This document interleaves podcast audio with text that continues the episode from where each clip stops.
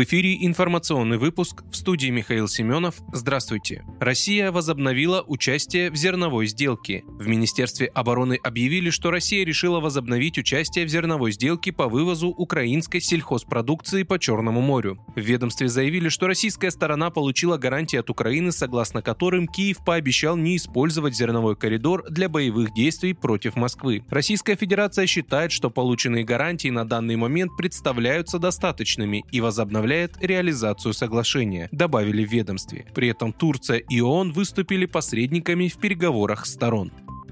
Медведев назвал способ преодолеть мораторий на смертную казнь. Мораторий на смертную казнь в России в случае необходимости можно преодолеть при изменении правовых позиций Конституционного суда, заявил в своем телеграм-канале зампред Совбеза Дмитрий Медведев. В рамках нынешней Конституции мораторий на смертную казнь может быть преодолен в случае необходимости при изменении правовых позиций Конституционного суда России. Это вопрос выбора средств защиты интересов наших людей, государства и общества, написал он. Зампред Совбеза назвал гуманным действующий в России мораторий на высшую меру наказания, но отметил, что во всех крупнейших ядерных странах смертная казнь продолжает применяться.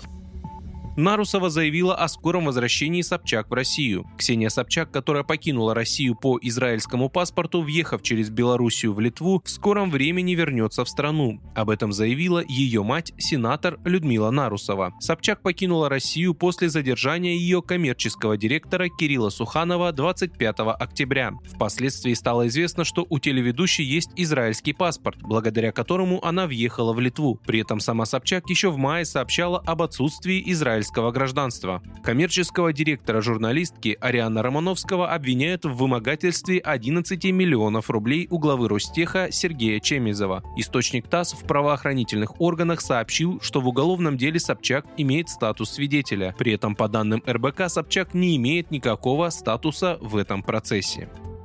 Польша начала строить забор из колючей проволоки на границе с Россией. Польша начала строительство временного заграждения из колючей проволоки на границе с Калининградской областью, заявил министр обороны страны Мариуш Блащак, сообщает польское радио. Уже сегодня начинаются работы саперов, солдат по строительству временного заграждения на польско-российской границе. Заграждение будет состоять из трех рядов колючей проволоки, которая используется армией по всему миру, отметил Блащак.